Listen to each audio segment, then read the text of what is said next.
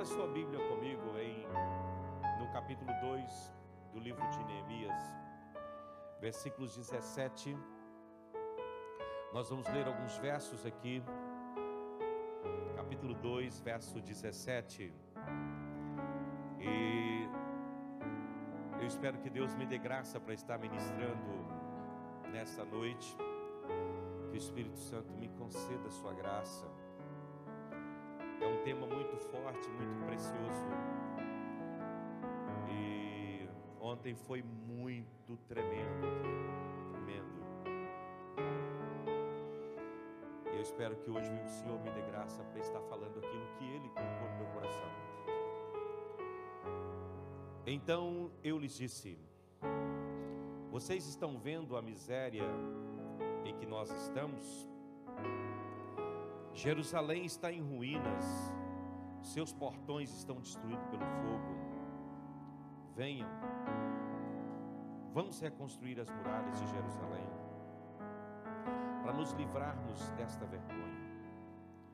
E lhes declarei como a, a, a mão bondosa do meu Deus havia estado sobre mim, e também as palavras que o rei me havia falado. E então disseram: Vamos nos preparar e começar a, a reconstrução. Então se prepararam para fazer esta boa obra.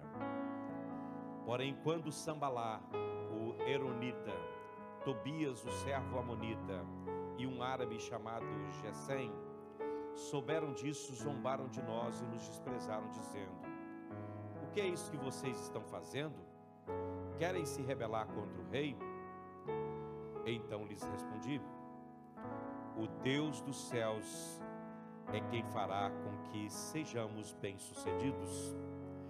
Nós, os seus servos, vamos nos preparar e começar a reconstrução. Mas vocês não têm parte, nem direito, nem memorial em Jerusalém. Amém? Oremos ao Senhor, Deus de poder e de graça. Louvamos o teu santo nome, Deus. Agradeço a ti, Senhor, pelo grande privilégio que tenho de nessa noite poder estar aqui, ó Deus, com essa tão grande responsabilidade que é, ó Deus, trazer a mensagem, pregar a tua palavra. Senhor, venha sobre a minha vida neste momento, Espírito Santo assim como o Senhor tem feito em todos esses dias, esses dois dias, ontem e hoje, que o Senhor mais uma vez manifeste a tua glória, o teu poder sobre a minha vida e na vida dos teus servos. Eu quero amarrar, ó Deus, no mundo espiritual tudo aquilo que não é teu, todo ladrão da palavra, toda força contrária, tudo que não procede de ti, Senhor eu ordeno que seja repreendido no nome de Jesus Cristo. E que o Senhor tenha liberdade de agir nesta casa, nessa noite. E que nesses minutos que eu tenho, meu Deus, me dê graça suficiente para falar do teu amor e da tua bondade. Que o Senhor esteja conosco, ó Deus, em nome de Jesus. Pode sentar dando glória a Deus e aplauda o Senhor Jesus. Se é para Jesus, está muito fraquinho, tá, irmãos? Aleluia. Meus irmãos, quando falamos de Jerusalém, há três coisas que nos vêm à memória, né? no pensamento de um judeu, três coisas lhe vêm à memória: o altar, o templo e os muros. O altar ele tem a sua representação no Novo Testamento na cruz de Cristo. O templo tem a sua representação na igreja do Senhor. E os muros fala do testemunho da igreja. Do testemunho da igreja.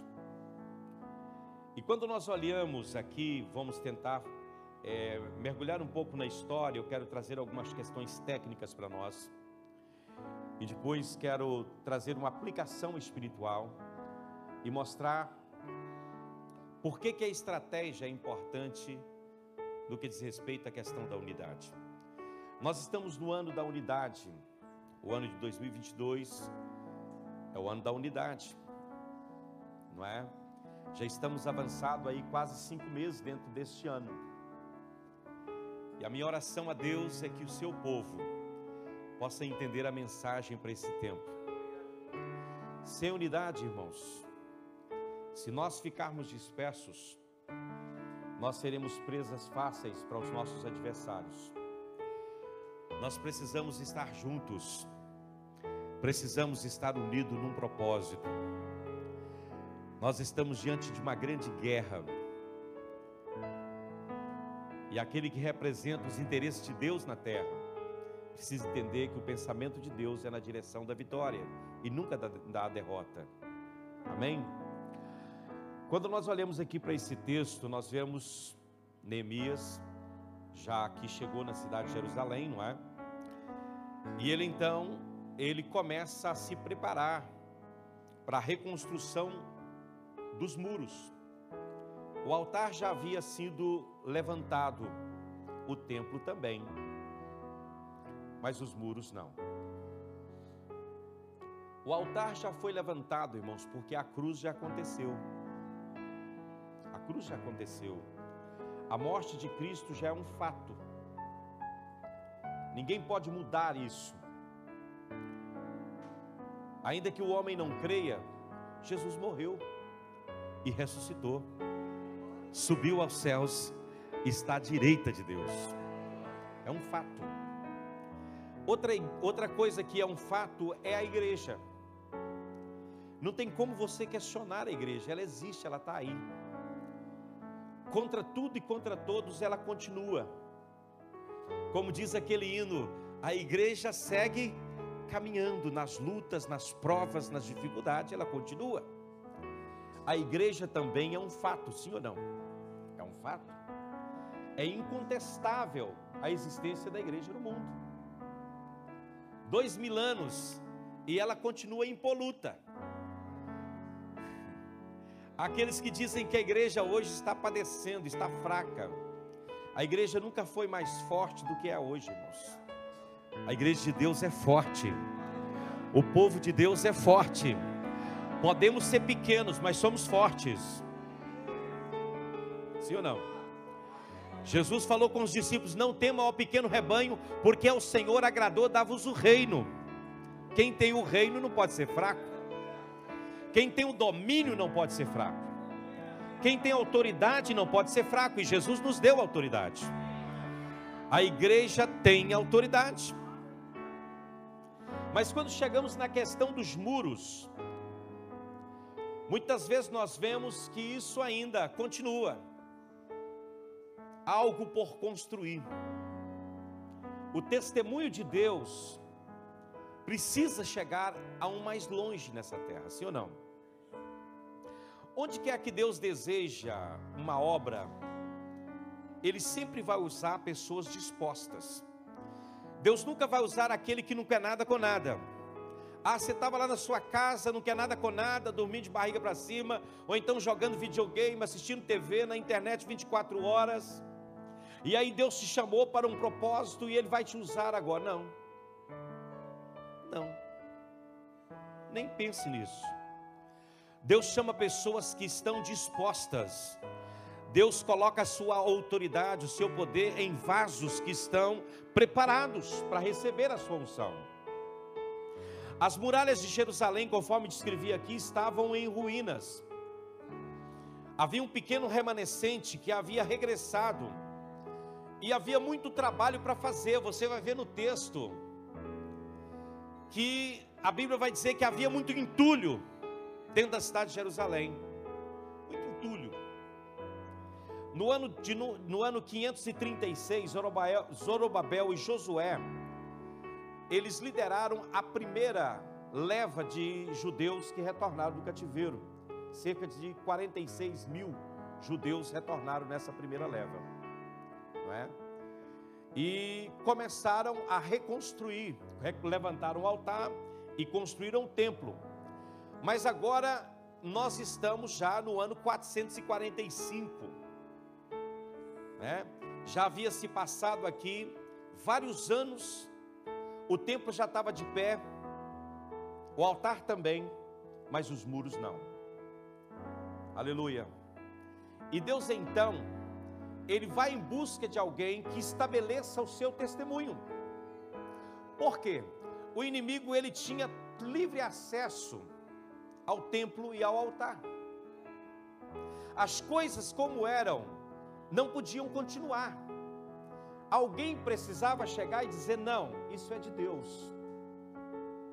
E os muros representam isso. Representa aquilo que é de Deus e o que não é de Deus. Quem deve estar dentro e quem deve estar fora. Estão entendendo? E Neemias era essa pessoa.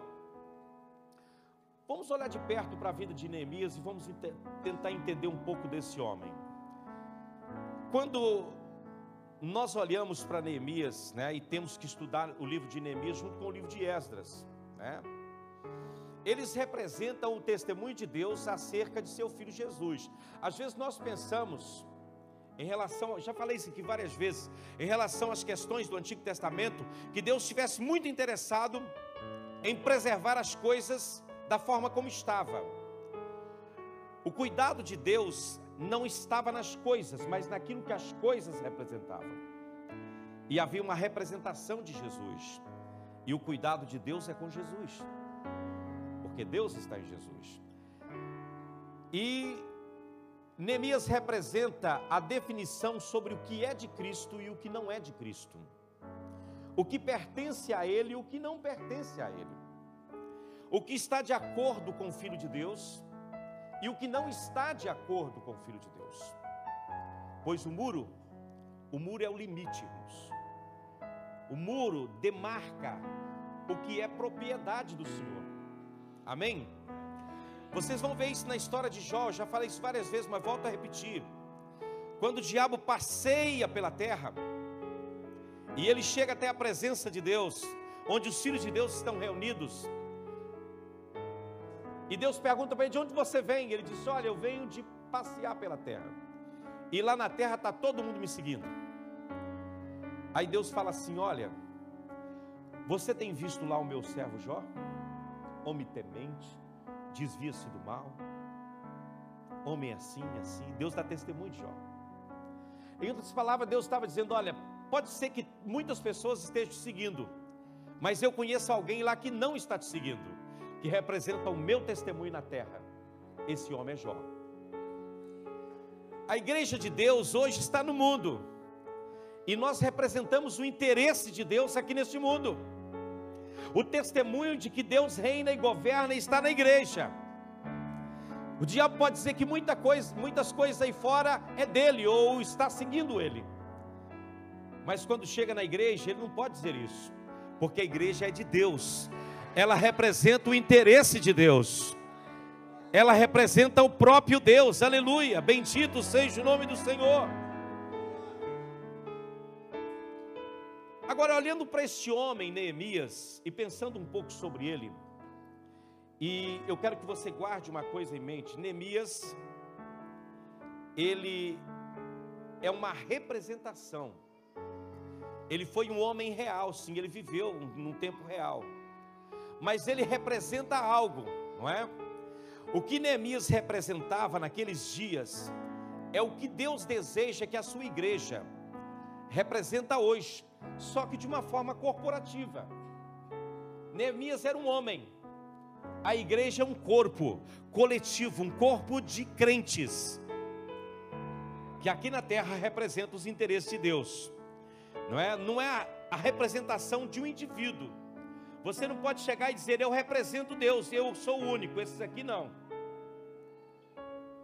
A igreja é um corpo, irmãos. Nós somos uma coletividade. E precisamos estar de acordo com o pensamento de Deus, de acordo com aquilo que Deus pensa a respeito da sua obra e daquilo que deve ser feito aqui neste mundo, sim ou não? Mas especialmente, irmãos, a igreja, ela é um instrumento de Deus um instrumento que desafia as trevas e avança independente do, do, dos obstáculos, avança independente das perseguições, avança independente de qualquer palavra contrária que possa ser dita sobre ela. A igreja não para porque os homens fazem cara, cara, feia, porque uma meia dúzia de cristãos são mortos. A igreja, antes, pelo contrário, quanto mais cristãos são mortos, mais a igreja cresce e mais o trabalho de Deus avança. No período de maior perseguição, foi o período em que a igreja mais cresceu. Aleluia. De modo que o que é dito de Neemias tem a sua aplicação a esse instrumento em qualquer época da história. Não é? Neemias representava o interesse de Deus. A igreja representa o quê? O interesse de Deus. Amém? Nós temos que tirar de nós essa mentalidade de que a obra missionária ela visa o fim são almas.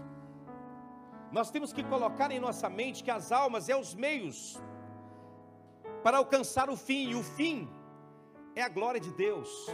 É Deus ser exaltado aqui na terra. É Deus ser glorificado aonde quer que a mensagem do evangelho chegue. Vocês querem ver um exemplo disso muito muito muito fácil? Quando Pedro e João entram na porta formosa de Jerusalém, da, ali do templo em Jerusalém, a Bíblia diz que tinha um paralítico, e o paralítico foi curado, e ele entra no templo, andando, saltando e glorificando a Deus. E Pedro e João é chamado diante do sinédrio.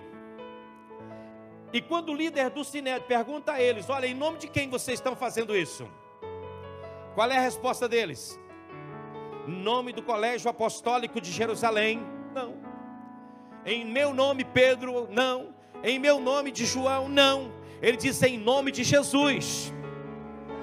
É nesse nome que nós estamos aqui fazendo isso.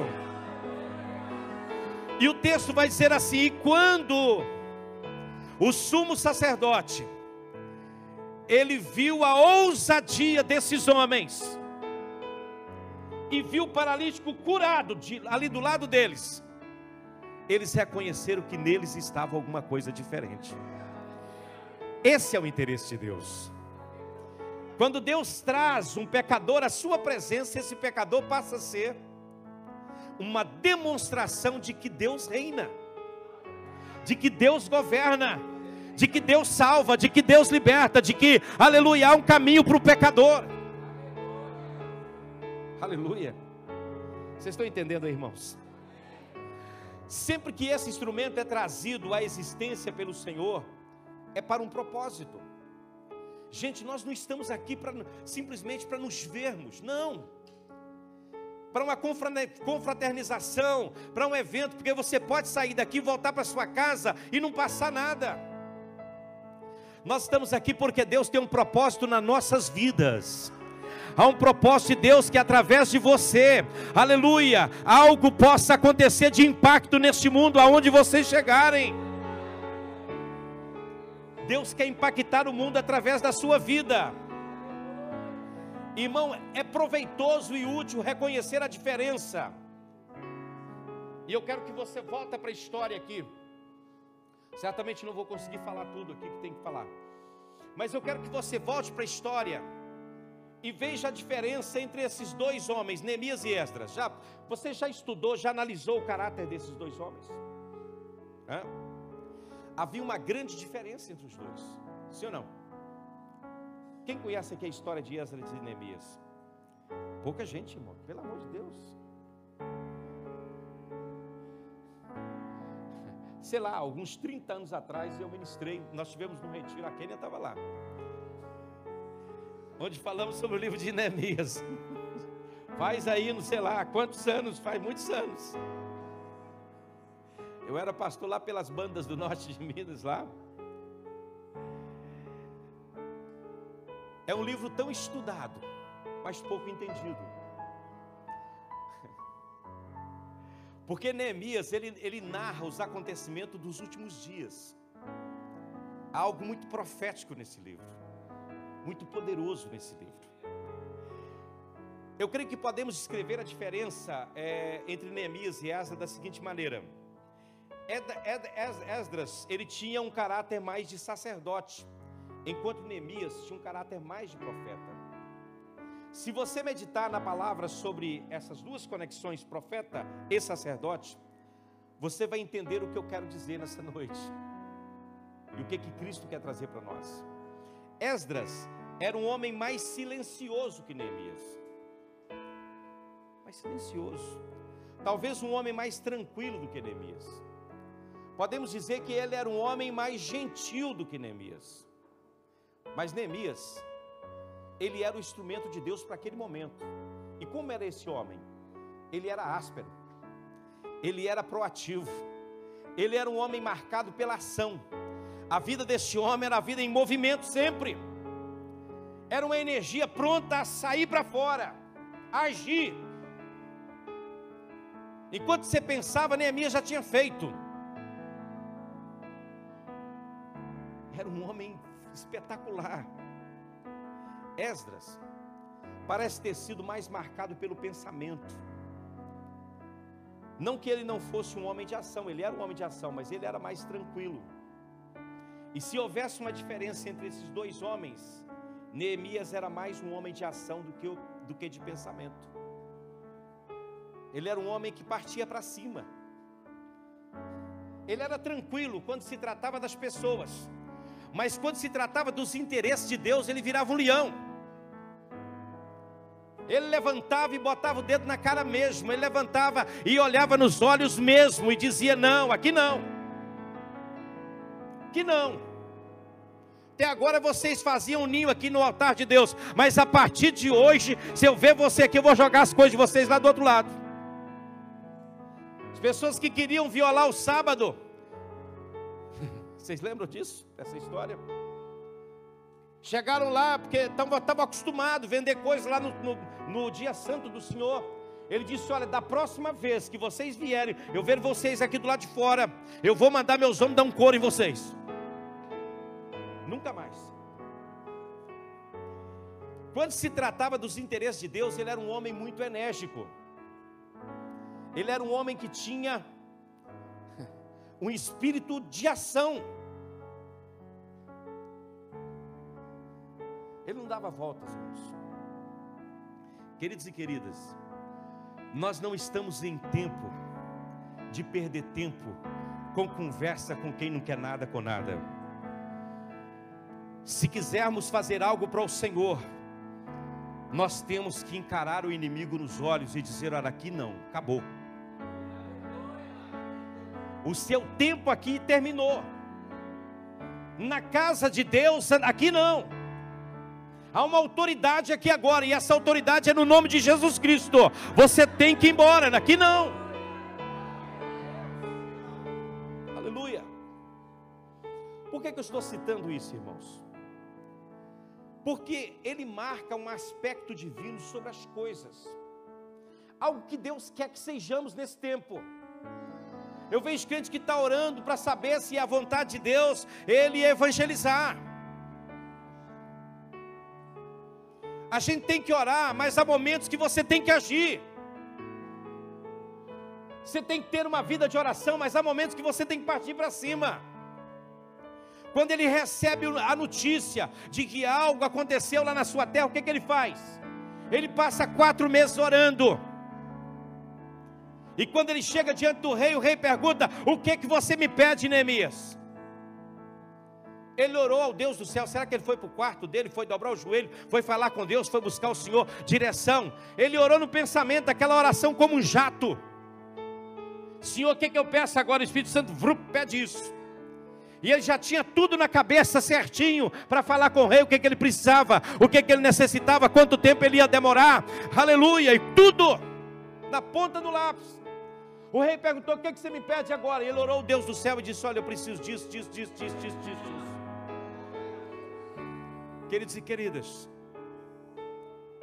eu sei que esses dois tipos são necessários dentro da casa daquele cara mais tranquilo, não é? Aquela pessoa que está ali precisa, dentro da casa de Deus, para os propósitos divinos.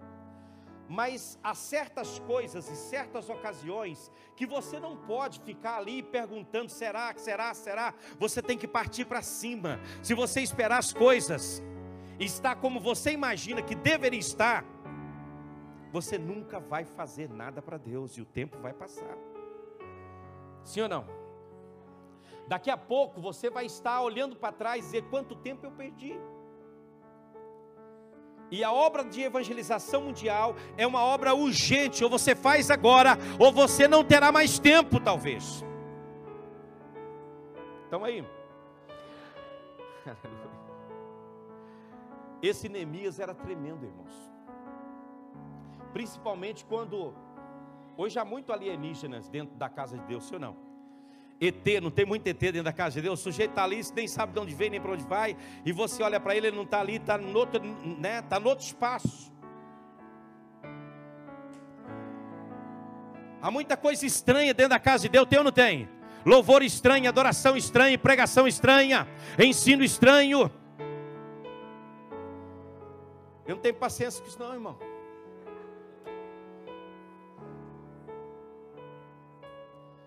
Quando se trata de enfrentar as forças que estão consideradas mortas, né, e estão levantando contra o nome de Deus, nós precisamos nos posicionar. Seja contra fogo, seja o que for, aleluia. É aí que a gente sai do capítulo 1 de Efésios e vai para o capítulo 6. É. Você vai do amor que edifica no capítulo 1 para a guerra espiritual do capítulo 6. Está mexendo com as coisas do Senhor, você não está mexendo, mas não parou. Aleluia. Nós precisamos de homens do caráter de Neemias, sim ou não? Para esse tempo que nós estamos vivendo, sim ou não? Precisamos ou não? Será que tem Neemias aqui nesta manhã? Tem Neemias aqui nesta manhã que se levanta?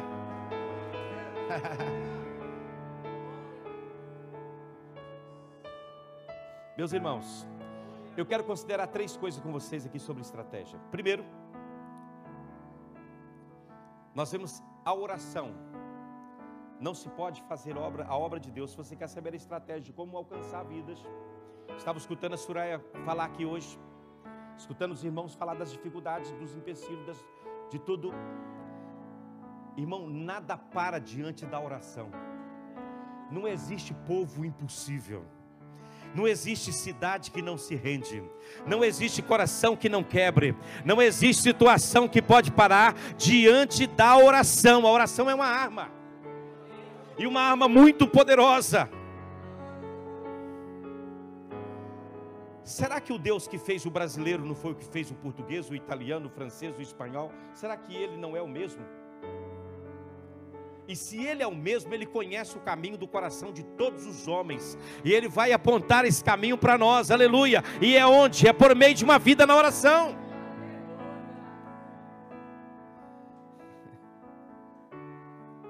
Em segundo lugar, eu quero meditar com vocês sobre os preparativos que Neemias fez para a obra.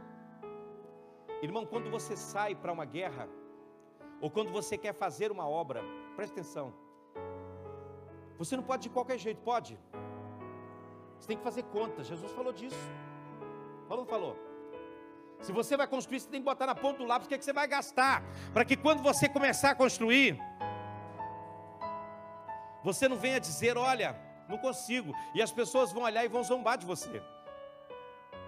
Se você vai sair para a guerra, você tem que contar o seu exército, preparar o seu exército, para quando você tiver um embate contra o outro exército. Jesus fala disso. Você não vai mandar antes um emissário de, pedindo paz, acordo de paz, é envergonhado. Então temos que fazer preparativos, sim ou não? E depois, irmãos, é só pôr a mão na obra que Deus vai prosperar você e vai te abençoar. Amém? Então vamos aí para o primeiro ponto, essa questão da oração. Neemias, ele ora pela obra. Nós falamos aqui que Neemias era o copeiro do rei, ele era um judeu, não é? E a posição que ele estava ali era uma posição privilegiada. Ele estava muito próximo do rei. ele gozava da confiança do rei. Mas Neemias não havia se esquecido do seu povo. Irmão, o lugar que você está não importa. Se você tem um chamado, isso não sai da sua mente, do seu coração. Você está sempre a pensar nisso. E tanto isso é verdade que quando o irmão de Neemias chega, a primeira coisa que ele faz é perguntar como está. Nós precisamos saber da realidade do país em que estamos vivendo, irmãos. Sim ou não? Precisamos. Precisamos. Aleluia. Ele não se esqueceu. Oxalá se todos nós, como servos de Deus, pudéssemos nos lembrar dos interesses de Deus sobre a Jerusalém celestial que é a igreja. Quais são os pensamentos de Deus e como está a igreja hoje? Você está feliz, irmão, com o avanço do Evangelho? Quando você viu aquele gráfico que a Soraya colocou ali, você, você, isso não te tocou, não moveu você? Saber que tão poucas vidas desse país tiveram um encontro com Deus, e talvez a maioria daquelas pessoas não fosse nem cidadão desse país. Nós temos um desafio imenso diante de nós. O que vemos aqui é que o remanescente que estava lá na terra, eles estavam sofrendo vergonha, eles estavam passando por tribulação. E Neemias, ele quer saber do estado das coisas. Antes de você poder se levantar para fazer qualquer obra, você precisa saber antes qual a condição do lugar para onde você vai. Eu me lembro que quando eu vim aqui para Portugal, antes de vir, eu fui para uma base missionária, eu já era pastor, já era formado em teologia.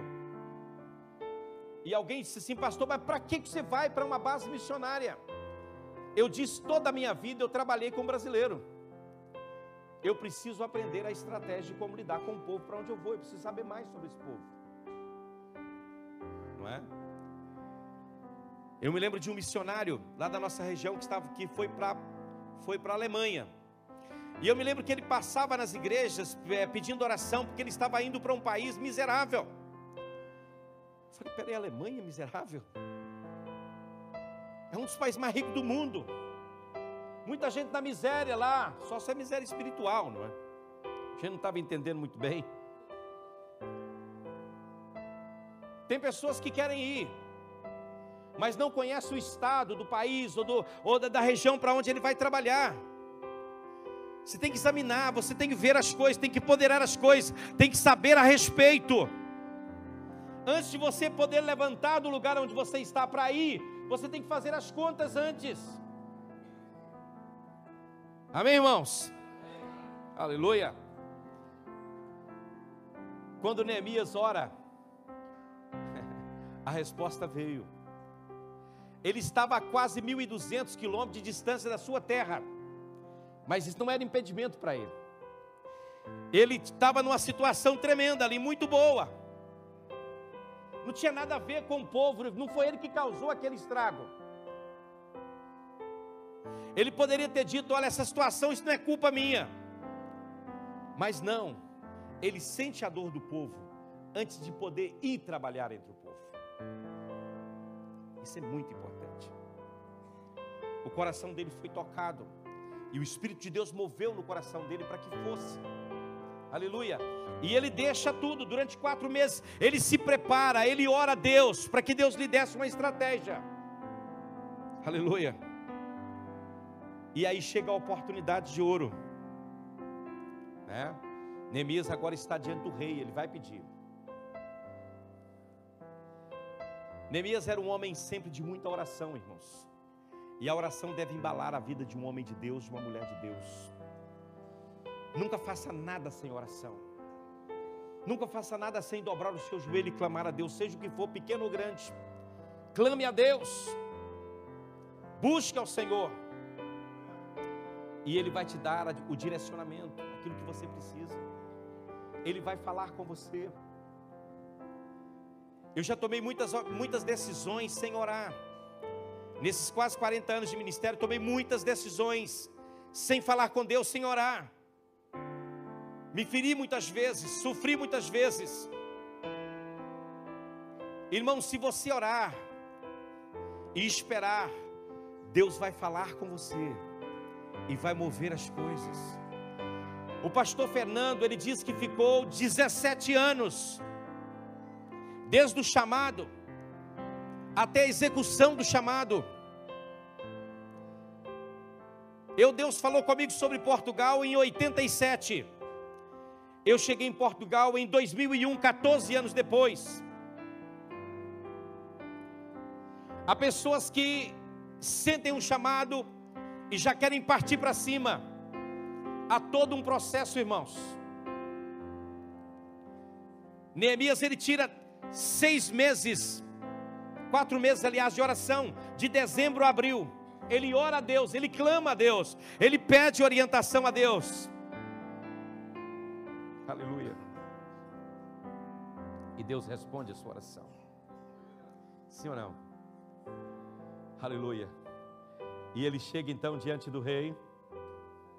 Quatro meses depois, né? Em Isaías tem um versículo que eu amo muito.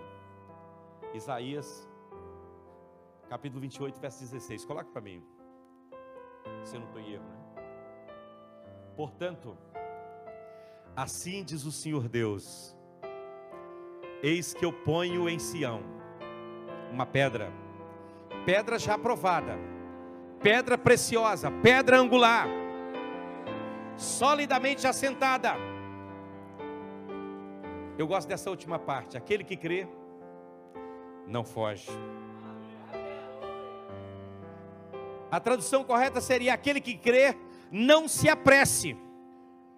Não se apresse. Não sei se tem alguém com essa versão aí, mas essa é a versão correta.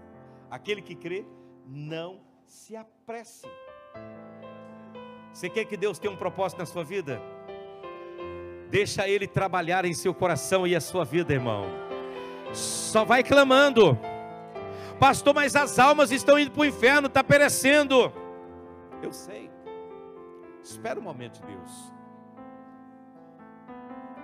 Na verdade, irmãos, a fé e a paciência, elas caminham juntos, sim ou não? Hebreus 6 e 12, coloca para mim. Há um versículo também que gosto.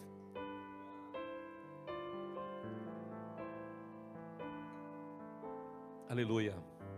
Para que não façais negligentes, mas sejais imitadores dos que pela fé, e o que mais? Paciência. Fizeram o que? Herdaram as promessas de Deus. Você quer ver Deus agir, irmão?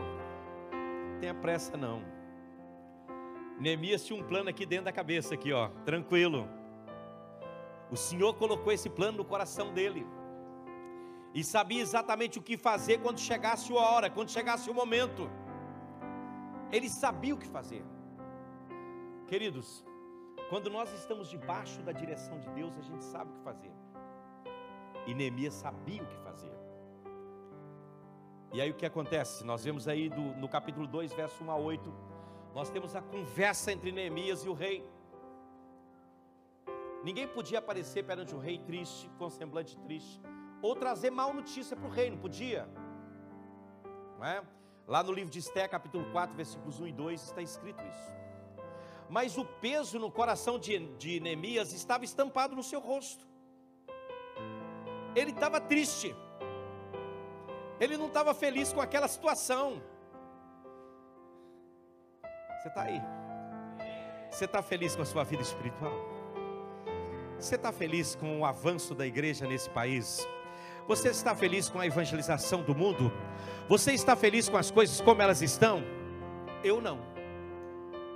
Eu não. E não há uma madrugada que eu não chore diante de Deus pedindo ao Senhor que levante mais obreiros. O peso estava no coração de Neemias, esse peso no coração estava estampado no seu, no, no, no seu rosto. E ele era um homem triste, estava diante do rei, essa era a situação. Se não fosse a providência de Deus, ele teria perdido a sua vida.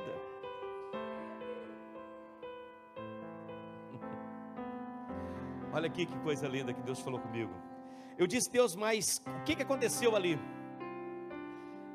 Qual é o segredo? Ele diz: Antes de Neemias ir ao trono do rei, ele veio ao meu trono. Ele esteve comigo. Ele visitou o meu trono primeiro, depois ele foi lá ao trono do rei. Quando você está primeiro com Deus, você pode chegar diante de qualquer autoridade. Assim como Deus foi com Estela, vem agora aqui com Neemias. Ele sabia que Deus abriria o caminho, ele tinha certeza. Amém? Em Provérbios 21 e 1 diz isso: Deus é, ele é aquele que abre caminho, aquele que faz diferença, sim ou não? Deus vai abrir o caminho, aleluia. Olha o que esse verso diz: como o ribeiro de água, assim é o coração do rei na mão do Senhor, que o inclina a tudo, a tudo que ele quer. O coração do rei está na mão de Deus. Olha aqui. Antes de ir lá no trono do rei e falar, olha, eu preciso disso e disso, ele veio cá no trono de quem tem o coração do rei na mão e falou: Ó oh, Deus, move o coração daquele homem lá. E quando eu chegar lá, eu quero ver a ação do Senhor lá. É isso. O projeto de Neemias, ele era tão bem elaborado, que ele podia dar ao rei o itinerário, o horário, bem como a lista dos materiais que ele necessitaria para a tarefa. Irmão, que coisa maravilhosa. Tem gente que chega diante do rei, o rei pergunta: o que, é que você quer? Eu falo, não sei, deixa eu perguntar minha mulher aqui primeiro. É ou não é? Tem marido aqui que faz isso. Tem não? Na missão lusitana não tem. Tem mulher, talvez, que Deus fala, pede, e ela, não, deixa eu perguntar meu marido primeiro. Tem mulher assim aqui? Tem também, submissa. Mas deixa eu dizer para vocês. Neemias ele sabia perfeitamente no capítulo 2, versículo 6, ele dá o horário, ele dá o itinerário, ele dá tudo. E no versículo 7 a 8, ele dá a lista de material. Olha, eu preciso disso, disso, disso, disso, disso. Você tem coragem, irmão? Aleluia, aleluia, aleluia, aleluia, aleluia. A poderosa mão de Deus estava sobre ele. E o impossível começou a acontecer. Mas esse é apenas um passo. Os recursos é apenas um passo. A obra tem que ser feita. Você pode ter recurso e ficar com a obra paralisada, sim ou não? Porque a obra de Deus não é para um só, ou é? Não é para muitos, eu sei. Mas não é para um só. É para um só? Alguém aqui pode fazer a obra de Deus sozinho? Pastor, deixa comigo que esse negócio aqui eu toco. Tem gente, eu vi esses dias um vídeo de um camarada que tocava violão, tocava gaita e tocava mais outra coisa ao mesmo tempo. Não tinha como cantar porque a, a gaita estava na boca. Conseguia cantar. Nós precisamos de pessoas, sim ou não, para que a obra seja feita. Você pode ter recurso, mas se você não tiver material humano, se você não tiver trabalhador, não vai acontecer. O material está lá e é de boa qualidade. O dinheiro para comprar mais também tem. Mas você precisa de gente, irmão. E lidar com gente não é fácil, é fácil? Aleluia. É tão difícil que Jesus não falou: olha, a seara é grande, os ceifeiros são poucos, rogue a Deus para que mande dinheiro para pagar os ceifeiros. É assim que Jesus disse? Não, irmão. Ele diz: rogai o Senhor para que envie ceifeiros, trabalhadores. Isso é que é difícil. Material humano é difícil, irmão. A igreja está cheia, mas quantos estão dispostos? Jerusalém tinha muita gente, mas quantos estavam dispostos? Irmão, o que tem de crente periférico na igreja é uma coisa terrível. Lá em Jerusalém tinha crente, tinha judeu periférico à vontade. Ninguém queria morar na cidade de Jerusalém, todo mundo queria morar fora dela. Construir aquelas mansões suntuosas, a ponto do profeta João falar: gente, vocês estão esquecendo da obra. Vocês estão construindo casa bonita e esquece da obra de Deus?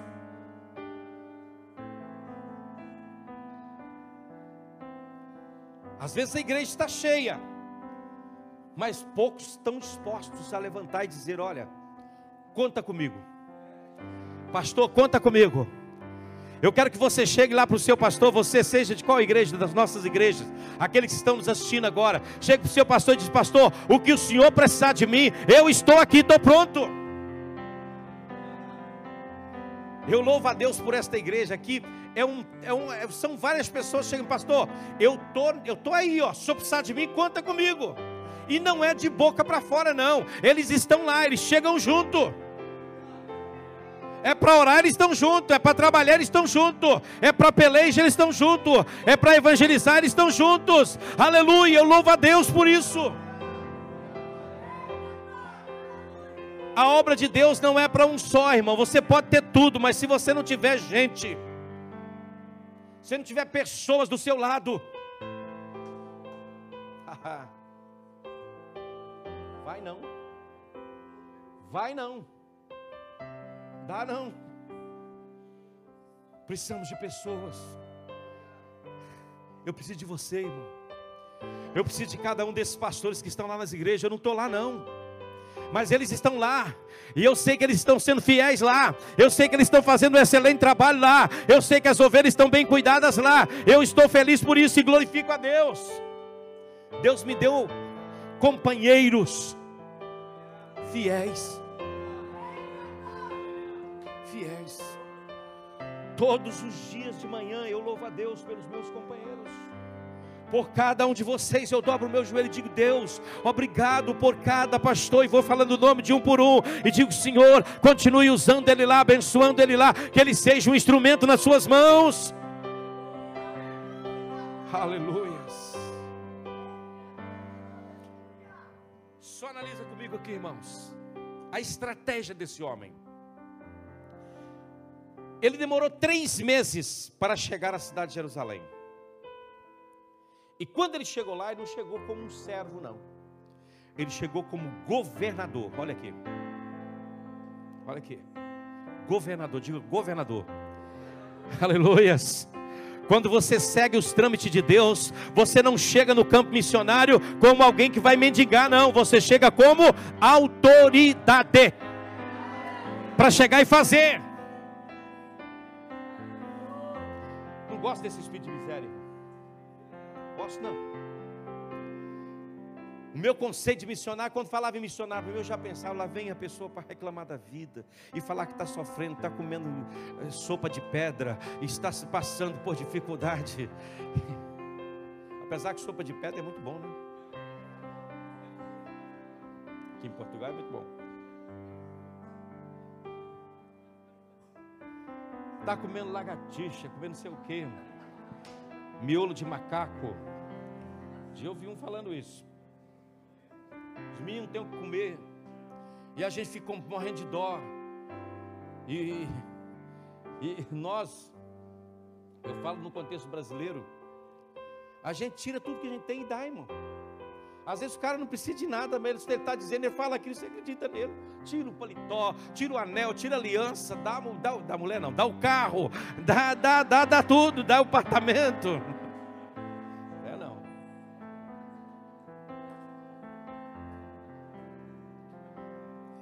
Neemias era um homem de paciência. Neemias esperou, ele, ele demorou três meses para chegar e esperou três dias antes de dar o primeiro passo. Tem gente que já chega no campo missionário e fala: Vamos abrir igreja, vamos já, já vamos começar, e já vamos fazer. Como é que vamos fazer? Não, não sei, vamos fazer aqui. Três dias para dar o primeiro passo. Oh, glória a Deus. Os inimigos estavam de olho, irmão, para ver o que ele ia fazer. E ele precisava ser cauteloso. E ele vai descobrindo, ele vai estudando o ambiente. Pela noite ele investigava, a Bíblia diz que ele saía de noite. Ia dar uma voltinha, montava no seu burrinho, ia andar pela cidade para ver, para ninguém perceber. Oh glória. Ele estava acordado quando os demais dormiam. Ele estava preocupado quando os demais estavam despreocupados. Ele estava fazendo a diferença quando ninguém estava fazendo a diferença. Isso é estratégia. Estou terminando, irmãos. Ele viu para além da situação. Ele não olhou só para a situação. Ele viu para além. Ele viu para além daquilo que estava ali, diante dos olhos de todos. E aí, dos versos 17 ao 20, que é o texto que nós lemos, nós vemos que Neemias não acreditava no ministério de um homem só. E o que, que ele faz? Ele desafia os líderes. Depois de tudo, ele lança um desafio. Ele desafia a liderança. Vamos fazer essa obra. Vamos pegar nisso junto. Vamos levantar e vamos edificar. Aleluia. Agora observe que ele não chama as pessoas para trabalhar para ele, mas para trabalhar com ele. É outra diferença na vida de um líder. Há muitos líderes que é bomba da ordem, faz isso, faz aquilo, você pega ali, você vai lá, e você levanta, e você põe de pé, você. Não. O líder tem que ser o primeiro a pôr a mão na obra. E o povo vai seguir o exemplo dele. Se você é um líder, estou falando de unidade como fruto da, da estratégia. Quer ver as pessoas pegar com você? Põe a tua mão lá. É para limpar, vamos limpar. É para varrer, vamos varrer. É para construir, vamos construir. É para edificar, vamos edificar. É para evangelizar, eu estou junto. Você é na oração da madrugada. Ah, os irmãos vão orar e eu sou o presidente. Eu só mando vocês orar. E eu fico aqui em casa no manto aqui e tal. Não. Aqui tem vigília, eu estou junto. Tem oração de manhã, eu estou junto. Tem oração da noite, eu estou junto. Tem evangelismo, eu estou junto. Se é para praça, eu vou. Se é onde quer que seja, eu estou junto. Nem que seja para dar aquela força. Estou ali, ó. Estou aqui junto. Oh, meus irmãos. E ele pega no ponto. É isso que eu gosto. Nosso Deus ele pega no ponto aqui para chamar as pessoas para o seu lado. Neemias é muito sábio, irmãos. Ele vira para eles assim, gente, nós precisamos fazer isso aqui. Sabe por quê? Para tirar esse opróbrio de sobre nós. Tem uma vergonha em cima do povo judeu. Nós somos judeus, irmãos. Somos judeus, somos um povo de Deus. Deus está com a gente. Deus está do nosso lado. Nós somos o povo de Deus. Que vergonha é essa? Esse estrangeiro está invadindo a nossa terra. Eles entram e saem quando quer. Nós temos que construir esse muro. Ele apelou para o nacionalismo judeu. Coisa linda. Vamos tirar esse opróbrio, esse opróbrio de sobre nós. Não aceitamos isso sobre nós. Aleluia. Ele diz: não pode. Deus não está sendo glorificado nisso aqui, não, gente. O Senhor não está sendo exaltado nessa situação, não. A situação é contra Deus. Essa situação não glorifica a Deus. Às vezes você olha para a sua cidade, você olha para a sua vila, para onde quer que você está trabalhando, e você vê a situação remontando. Irmão, não aceite em nome de Jesus. Diga isso é contra Deus. Chama os crentes. Mexe com eles. Diz, gente, nós somos de Deus, gente. Nós vamos fugir agora. Nós vamos correr agora. Nós vamos fechar agora a igreja? Não, Senhor. Nós vamos levantar e Deus está conosco. Aleluia. Deus estará conosco. Ele estará do nosso lado. Aleluia. Aleluia. Agora, irmãos, o que, que aconteceu? O povo reagiu. O líder chama o povo para a realidade. E o povo reage. Na verdade, a ação do povo é uma reação à ação do líder. O líder levanta e diz: Vamos fazer. E o povo diz: Estou junto com você. Eu sei que você é homem de Deus. Vamos lá. Mas quando o cara é ruim, meu irmão, o líder fala: Vamos. E o povo coça a cabeça. Eu? E Deus faz prosperar o trabalho de Neemias. A obra foi organizada, foi dirigida pelos líderes espirituais à frente. Ele põe o povo, os líderes à frente. Capítulo 3, verso 1. E o povo cooperando com os líderes. Coisa linda, irmãos. Quando eu, eu vejo isso aqui, eu glorifico a Deus. Deus viu cara, cada trabalhador que estava ali trabalhando. O texto vai dizer: Cada um tinha uma área específica de responsabilidade. Ninguém interferia no trabalho do outro. Estava todo mundo trabalhando dentro da sua área. Isso é maravilhoso, isso é estratégia. Amém? Ninguém podia fazer tudo, mas cada um podia fazer alguma coisa. E cada um que podia fazer alguma coisa, Neemias colocava essa pessoa para fazer. Tem gente que está dentro da igreja, vou tirar isso para Tem gente que está dentro da igreja, querendo trabalhar, mas o pastor quer fazer tudo sozinho. Você não, irmão, você vai pregar não. Você tem que dar testemunho de crente primeiro. O sujeito está ali querendo, querendo, querendo, querendo. Você não pode. Você não é batizado do Espírito Santo. Você não é isso, você não é aquilo, você não é aquilo. Irmão, para. Gente que trabalha não dá trabalho. Se você botar as pessoas para trabalhar, para funcionar, oh, aleluia! Sabe para mim qual é a maior virtude de um líder? E para que, que o líder trabalha? Para mim, o verdadeiro líder é aquele que trabalha para inutilidade. Quanto mais inútil você for, melhor é o seu trabalho. Porque enquanto a obra depende de você para tudo, você não está fazendo um bom trabalho. Mas quando você olha assim e fala: peraí, está tudo funcionando e eu nem preciso fazer nada. Esse é o melhor. É momento de você cascar fora e deixar o povo trabalhando e não perturbar eles. Só orar por eles. Amém? Aleluia. Quem é que estava trabalhando, gente? Só para terminar. No verso 1 do capítulo 3 diz que o sacerdote estava trabalhando. No verso 12, 19 diz que os governantes estavam trabalhando. No verso 12 diz que as mulheres estavam trabalhando. No verso 8 e 32 diz que os artesãos, artesões estavam trabalhando. E nos versos 11, 19, 21, 24, 27 e 30,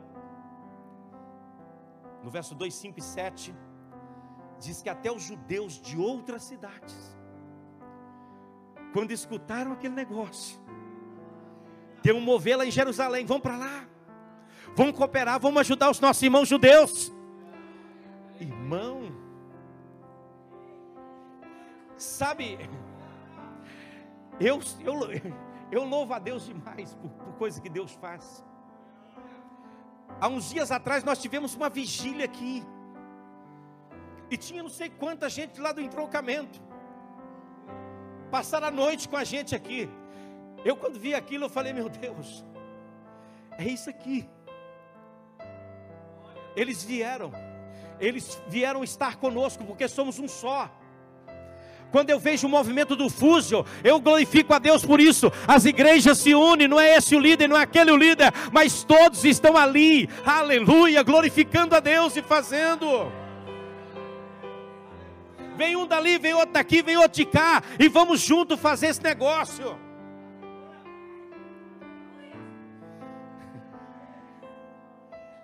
Eu era pastor ali no, no, no Brasil, e nós tínhamos uma casa de recuperação, e eu fui pedir ajuda para essa casa de recuperação, ao prefeito da cidade. E eu marquei uma audiência com ele, e fomos conversar. E ele disse assim, pastor, é, nós tínhamos aqui um projeto, eu tinha um projeto de criar aqui na cidade o dia do evangélico. A prefeitura iria patrocinar um evento gospel aqui na cidade. Vocês poderiam trazer o cantor que quisesse, o pregador que quisesse, e fazer um evento em praça pública, fecharíamos a cidade, botaríamos cartaz, a prefeitura pagaria tudo. E eu chamei os líderes aqui da cidade, os pastores, botei eles juntos e saí do meio. Quando voltei lá, estava um agarrado na barba do outro. E sabe qual era a dificuldade que eles tinham? Quem é que ia ser o líder daquele negócio? A minha igreja vai liderar. E o outro falou: Não, a minha que vai liderar. Aí eu falei: Olha, acaba com isso. Dia do evangélico, acaba com esse negócio. Acaba com esse negócio. Acaba com isso. Que triste, irmão. Que triste. Amém. É digno de nota, irmãos.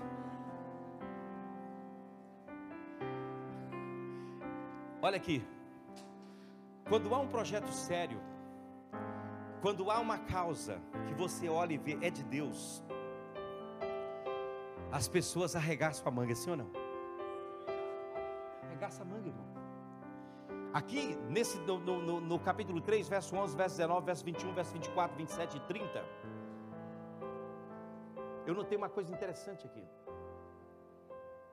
Que alguns judeus estavam dispostos a trabalhar até tarde, fazer hora extra.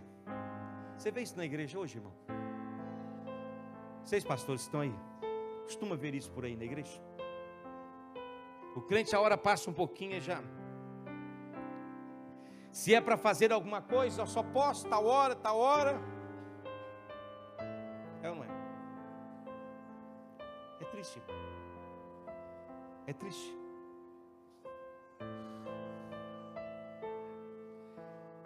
Outra coisa que eu observei aqui, no verso 10, no verso 23, no verso 28 a 30,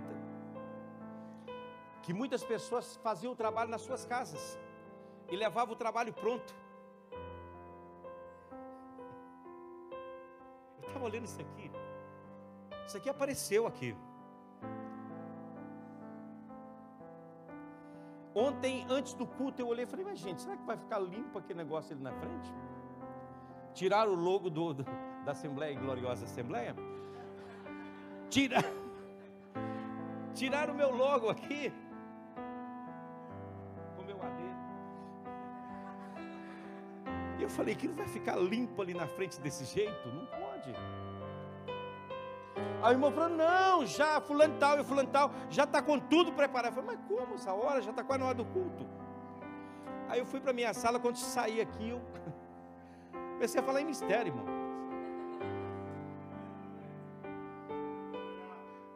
Vocês não estão entendendo, é sério. Porque isso representa exatamente o que Deus mostrou para mim. Quando Deus me falou ali no seminário, eu estava em 87. Estava no seminário, as luzes do meu quarto apagadas. Eram umas 11 da noite. Tinha um mapa mundi do meu colega na parede. E de repente o mapa de Portugal saiu como que em 3D e luz em volta. Como é que esses irmãos sabiam disso? Dessa visão há 30, quantos anos? 87, já nem sei, 35 anos.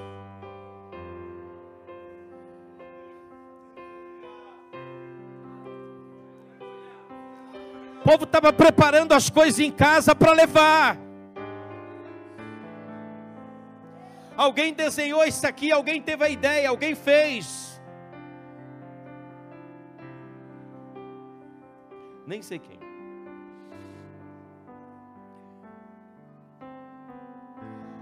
Irmãos, houveram trabalhadores que eles foram os únicos das suas famílias. Está no verso 30 do capítulo 3. Tinha ninguém da família dele, mas ele estava lá. Ah, meu pai não vai, não vou, minha mãe não vai, não vou, minha irmã não vai. Vai você. Regaça a manga, vai, une-se. Ah, mas era melhor se eu fosse com meu pai. Mas se o seu pai está fazendo corpo mole, meu filho, vai. Sua mãe está com dificuldade, está lá, né? Não vou dizer vendo a novela, porque hoje não vê mais novela. Os crentes de hoje não vê novela. Mas lá no no, tic, no TikTok, né? No TikTok. Eu nem sei que negócio é esse. Vai você, meu filho, vai você, aleluia.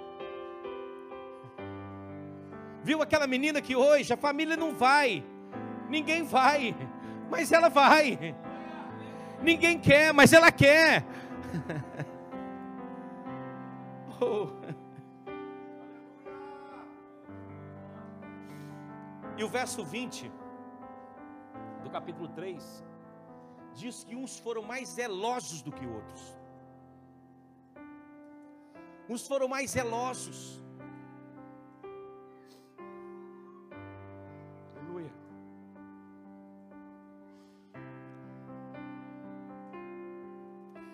Pega o verso 11, coloca o verso 11 para mim. Compare com o capítulo 10 de Êxodo, versículo 30. Versículo 11. Outra porção reparou Malquias, filho de Harim, e Razube, filho de Paate, Moabe, como também a Torre dos Fornos. Agora vai para Esdra 10 e 31. Esdra é o livro anterior a esse. E dos filhos de Harim, Eliezer, Izim, Malquias, Semaías e Simeão. Está falando aqui da dispersão daqueles que estavam dispersos. Então observe que até os que estavam dispersos. Será que negócio é esse? Tem um movimento novo aí. Tem uma coisa chegando aí. Há um mover de Deus aí. A gente está meio de longe, assim, somos meio periférico, estamos meio de longe, mas nós queremos nos achegar, queremos nos aproximar. Oh meu Deus.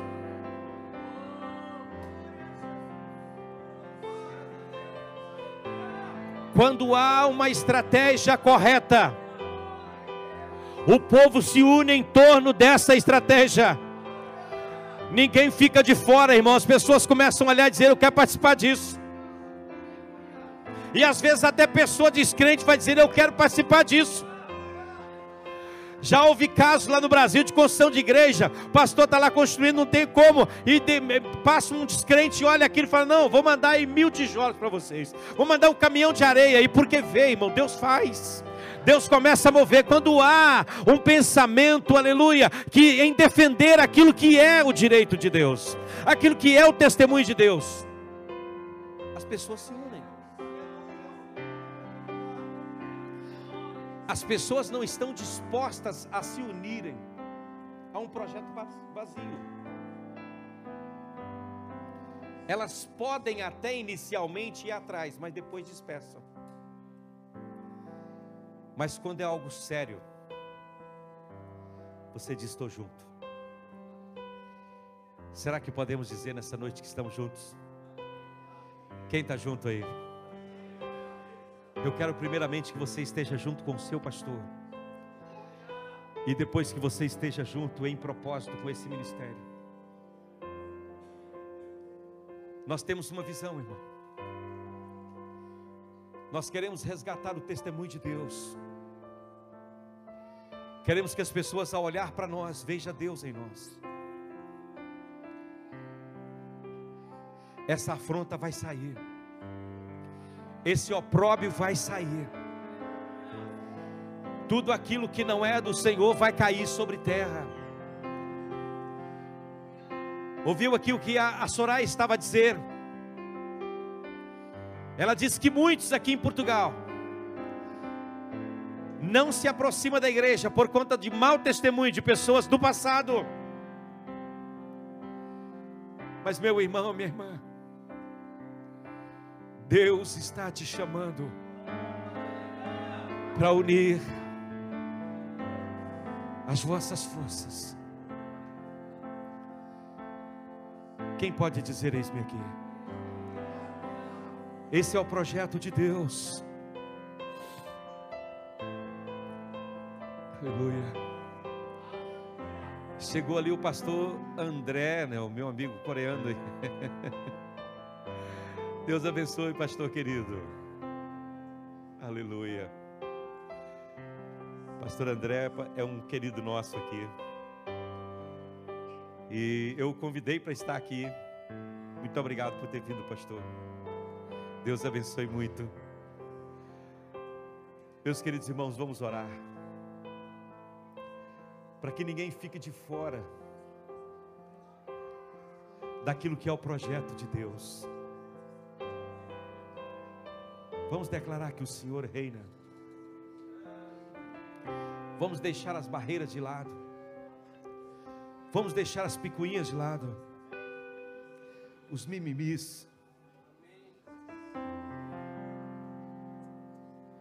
Esse tem sido, irmão a minha grande luta é trabalhar para a coesão desse ministério. E Deus tem nos ajudado, Deus tem nos abençoado. E eu tenho visto trabalhar o Espírito de Deus costurando as coisas, tirando as arestas, aparando as arestas. Irmão, vou te confessar uma coisa. Eu estou muito cansado de projetos vazios, de fórmulas humanas. Estou muito cansado de pessoas que só aproximam por interesse.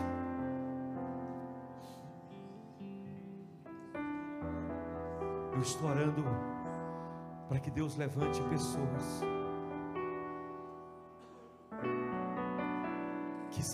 por inteiro, por entender. Irmãos,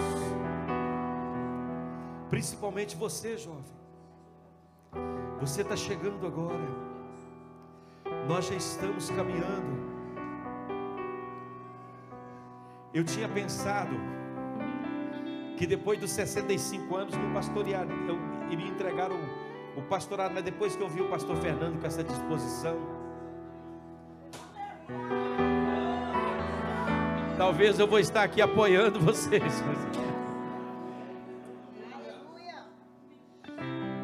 Amém. Amém. Eu queria saber, irmãos, a obra que temos pela frente ela é grande. Nós temos um país, nós temos um continente, nós temos um mundo. Eu queria saber com quem eu posso contar. Vocês conhecem o projeto que está no meu coração, na minha alma, que é de ver uma igreja em cada vila, em cada aldeia desse país, de ver pelo menos uma testemunha de Deus em cada parte deste país, em cada lugar.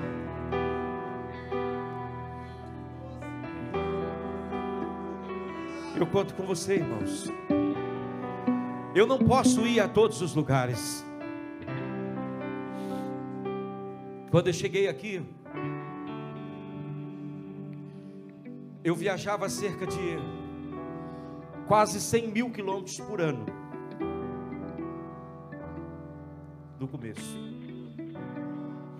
fazendo a obra de Deus aqui nesse país, evangelizando quase de aldeia em aldeia.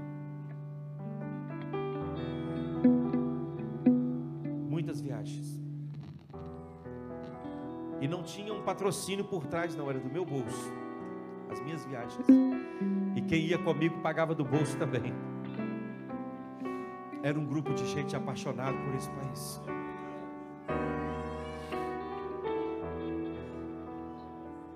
Hoje eu não consigo, talvez, fazer isso e nem preciso. Porque eu vejo o rosto de muita gente aqui que eu tenho certeza que diz, estão dispostos a dizer: Senhor, conta comigo, conta comigo, conta comigo. Vamos fazer um, um pacto com o Senhor, irmãos. Talvez você é um cristão periférico, você está só lá na. não quer se envolver com os negócios de Deus. Você está fora da cidade olhando só o movimento, você não quer se envolver. Mas Deus te chama hoje para se envolver. Deus te chama hoje para se envolver. Há um louvor que canta assim.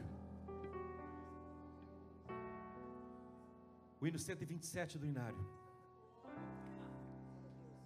O Senhor da ceifa está chamando. Quem quer ir por mim a procurar? Almas que no mundo vão chorando, sem da salvação participar.